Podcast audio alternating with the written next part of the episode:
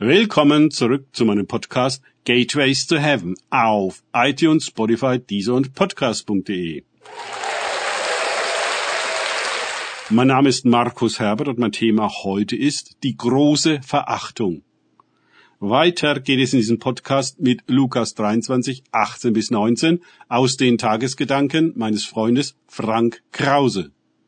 Die ganze Menge aber schrie zugleich, hinweg mit diesen. Gib uns aber den Barabbas los. Dieser saß wegen eines Aufruhrs, der in der Stadt geschehen war, und wegen eines Mordes im Gefängnis. Lukas 23, 18 bis 19. Den Guten, in Anführungszeichen, ist also ein Aufrührer und Mörder lieber als Jesus. Es scheint ihn ein jeder lieber zu sein. Solch eine totale Verachtung hatten sie für Jesus übrig. Wir sehen, wie das Kreuz schon wirkt und Jesus die Sünde der Welt auf sich nimmt. Hier erfüllt sich Jesaja 53,3. Er war verachtet und verlassen, ein Mann der Schmerzen und mit Leiden vertraut, wie einer, vor dem man sein Gesicht verbirgt. Er war verachtet und wir haben ihn nicht geachtet. Verachtet und verlassen fühlen sich unendlich viele Menschen. Sie ringen um Aufmerksamkeit und verkaufen dafür ihre Seelen. Sie verraten sich selbst dermaßen, dass sie dann auch sich selbst dafür verachten. Da sie aufgrund dessen nicht ihr Leben leben, ist es der deutliche Ausdruck der Sünde, die alles verdirbt und der Herrschaft der Finsternis, in der niemand sein darf, wie er ist.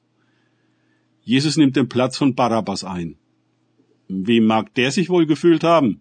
Er geht frei aus, wenn ein anderer an seiner Stelle zur Hinrichtung geht. Ihm wird alle Aufmerksamkeit zuteil.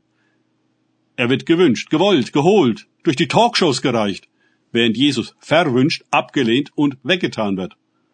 So dreht sich alles um. Und so ist die Wirkung des Kreuzes Jesu.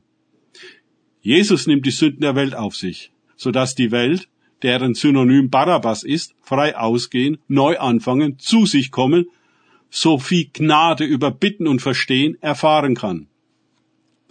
Nicht nur Barabbas, auch ein weiterer Verbrecher erfährt diese ungeheure Gnade, indem Jesus ihm, der am Kreuz neben ihm hängt, sagt, heute noch wirst du mit mir im Paradies sein.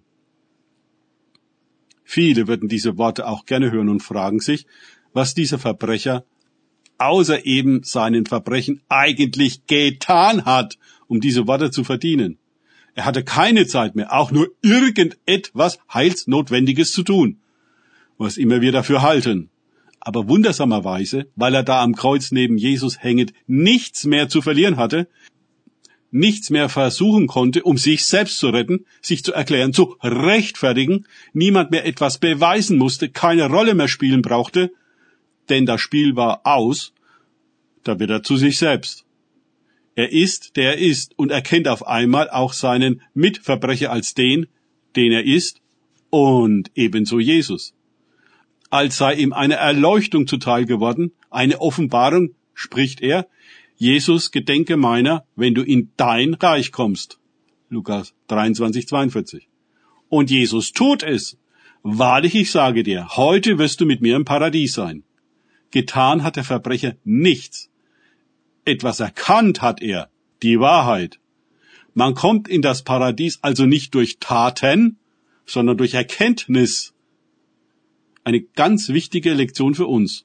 Erlösung bedeutet in dieser von der Finsternis beherrschten Welt aus der Lüge in die Wahrheit zu kommen, in das so sein, wie wir sind.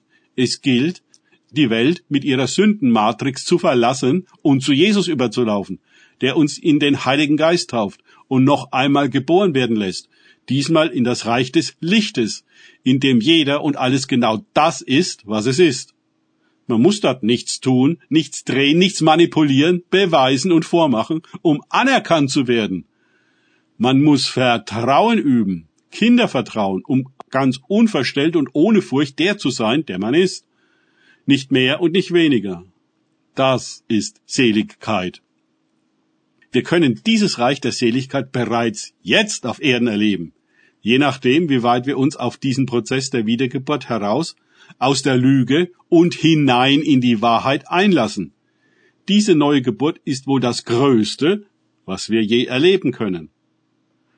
Ich habe jedoch erlebt, wie viele Christen behaupten, sie seien wiedergeboren, ohne es erlebt zu haben und den Weg von der einen auf die andere Seite zu gehen.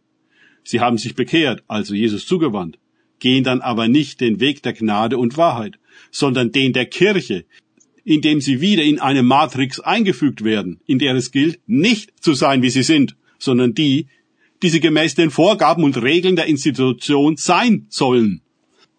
Um solche Figuren zu werden, müssen sie erneut sich selbst verleugnen und fremdbestimmt eine vorgegebene Form füllen und ein Schablonenleben führen, um anerkannt zu sein. An diesem Punkt müssen wir sehr achtsam sein und den Heiligen Geist um Augen bitten, die Zusammenhänge klar zu sehen.